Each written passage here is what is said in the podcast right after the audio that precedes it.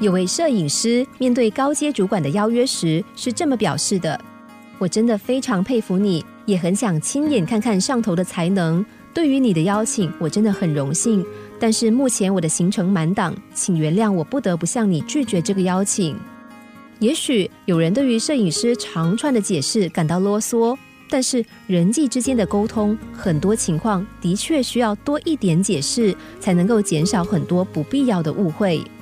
当你想拒绝朋友的聚餐活动时，或许可以这么说：“我们的口味似乎差异很大，不太好意思麻烦你为我忙碌。”你也可以这么说：“虽然这次的聚会非常难得，但是参与的人大多都是我不熟识的人，我怕自己会让气氛尴尬，所以我还是不去了。”至于工作上的事，面对老板过分要求工作任务时，不要硬着头皮接下，然后才在私底下骂声连连。何不坦白的对老板说：“你是一位很懂得体谅员工的好老板。如果不是你认为我能够胜任这项工作，是不会指派这项任务给我的。但我现在确实已经忙不过来了，能不能请你把工作转交给其他人呢？”人际关系的技巧其实一点都不难。我们都知道，生活只要转个弯想，就能够找到出口。和人交流也是一样的。有时候只要转个弯说，就能够轻松解决人与人之间的沟通难题。除此之外，因为我小气这一类的自嘲方法，也是说不的最佳方式。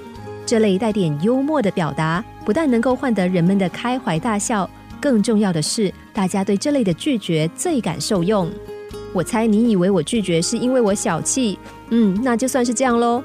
这样像孩子般的顽皮说辞。最能够让人们会心一笑，甚至笑着听从或是肯定你的反对意见。对大多数人来说，说不是一件非常棘手的事。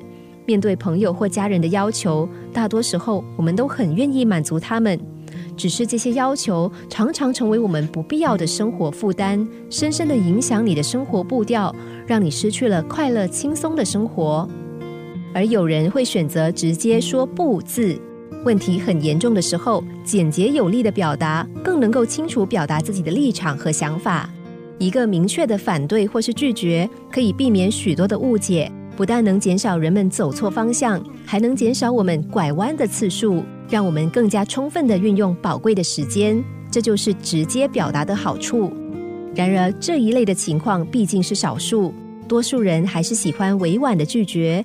在同时兼顾对方情面和自己台阶的情况之下，让彼此都能够微笑接受，并为彼此留下更宽广的退路跟未来。